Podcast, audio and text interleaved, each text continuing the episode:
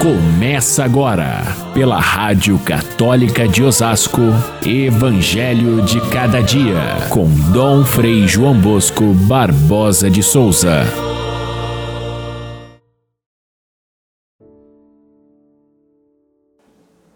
Vós estáis admirados com a beleza do templo? Dias virão em que não ficará pedra sobre pedra, tudo será destruído. Cuidado para não ser desenganados, porque muitos virão em meu nome dizendo: Sou eu. O tempo está próximo, não sigais esta gente. Queridos irmãos e irmãs, ouvintes do nosso Evangelho de cada dia, este é o último domingo antes da festa de Cristo Rei, é o 33 terceiro domingo do tempo comum, e o Evangelho nos fala, enfim, da chegada do reino que nós vamos comemorar no próximo domingo com a festa de Cristo Rei. A chegada do reino é descrita na, na, nos evangelhos como um momento definitivo, é o fim do mundo, é o momento em que Deus vai tomar esse mundo e vai realmente é, transformá-lo no seu reino e entregá-lo a seu Filho Jesus Cristo, Rei do Universo. É o momento em que as forças do céu são abaladas. É o momento da grande batalha entre o bem e o mal. É o momento que o Evangelho descreve com cores assim muito fortes, para que a gente tome consciência de que essa realidade vai passar e uma nova realidade vai surgir, que é o reino que todos nós esperamos. Um momento difícil, terrível, como um, podemos comparar assim com o parto de uma criança que passa por dores, passa por é, sofrimento, mas que depois dali surge uma vida nova, uma vida que vai se desenvolver de outra maneira mas numa, numa felicidade maior. Então é esse momento de passagem que o Evangelho tematiza com essas cores muito fortes e que a gente precisa conhecer e prestar atenção para a gente não ser enganado. Antes de voltar aqui ao Evangelho de hoje, eu só queria lembrar que nós celebramos hoje o Dia Mundial dos Pobres. É a sexta vez que o Papa Francisco nos convoca a lembrar neste dia aqueles que são é, destituídos de dignidade de vida, aqueles que vivem na miséria e na, na falta completa de tudo, na carência absoluta. Os pobres deste mundo, olha, nós podemos dizer que cresceram enormemente devido a essa situação de crise que o mundo passa, devido a essa pandemia que agrediu e que, e que destituiu muita gente do seu emprego, da sua vida. O número dos pobres cresceu enormemente também por causa dos conflitos que o mundo tem vivido é guerra, é aumento de preços, é desequilíbrio nas forças econômicas, é tudo isso junto. E por isso, mais do que nunca, nós devemos celebrar este dia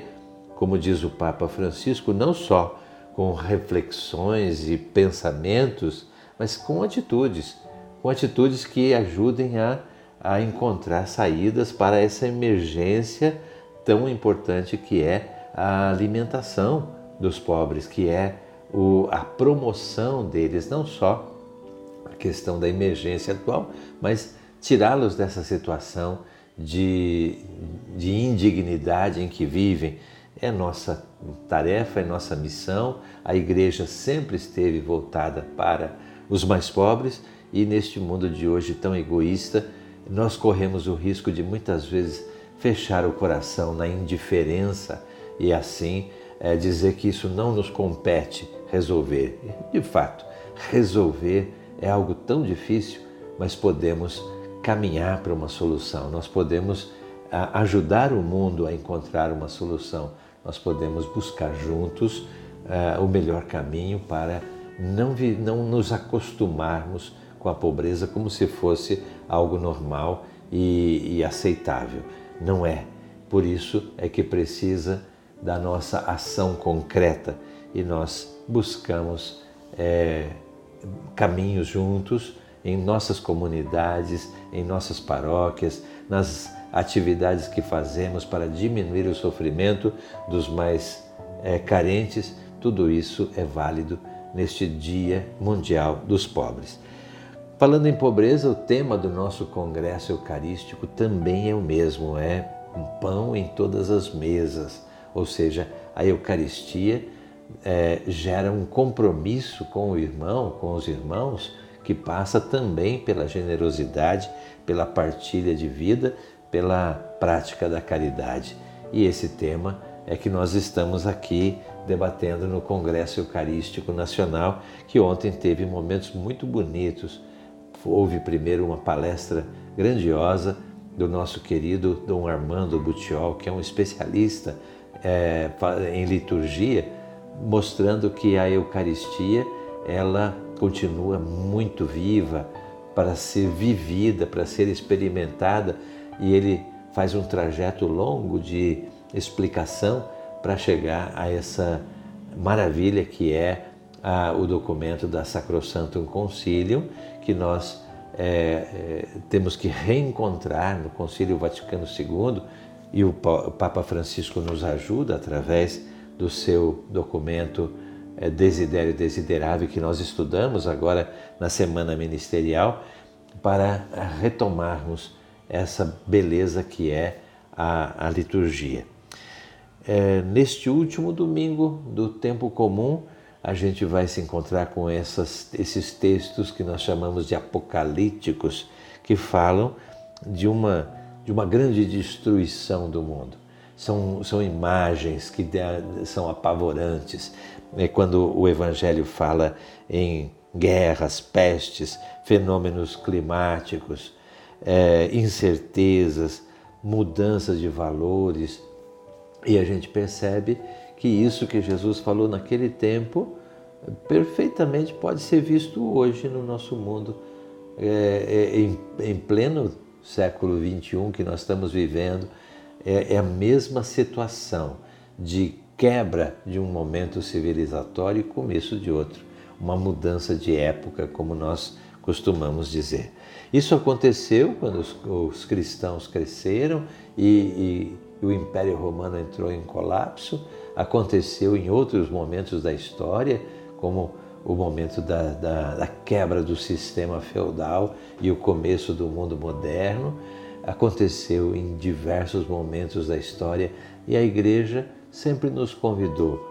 através da, da, da compreensão do Evangelho, a ver em cada fim de época o começo de uma nova época. Nós vamos ter esse mesmo evangelho da, do, do, a, do, do fim do mundo quando começarmos o tempo novo da, do advento que vem aí, mostrando que, da mesma forma que este ano termina falando nessas realidades, começa o tempo do advento com uma nova esperança, partindo do mesmo ponto, ou seja, os momentos de crise que passa o mundo são momentos de encontrar raízes mais profundas para ancorar a nossa fé e passarmos por esses momentos com serenidade, com maturidade, com consciência é, vigilante, com operosidade tranquila, com o testemunho da nossa fé, de modo que esse momento não deve nos abalar. Se alguém fica abalado com essa linguagem do Evangelho, é porque está de olho fechado diante desse mundo que nós estamos vivendo. E nós temos todo essa, esse contexto aí de, de fim de mundo que a gente viu agora nas eleições, por exemplo, aqueles dizendo: olha, a salvação está aqui, a salvação está ali, e Jesus dizendo tranquilamente na, na sua palavra: olha, não, não sigam essa gente que aparece como salvador do mundo. Sigam o caminho do Evangelho, sigam o caminho da cruz, sigam o caminho do serviço, do amor ao irmão e sigam o caminho da paixão e da ressurreição, que são a, o, nosso, o nosso passaporte para um mundo novo, para um mundo feliz. Então, mais esse domingo, vivemos essa, esse final de, de, de tempo litúrgico para começar um tempo novo que vem aí com a festa de Cristo Rei, o tempo do Advento, o tempo do Natal, nova esperança. Fiquem todos com Deus. Até amanhã, se Deus quiser.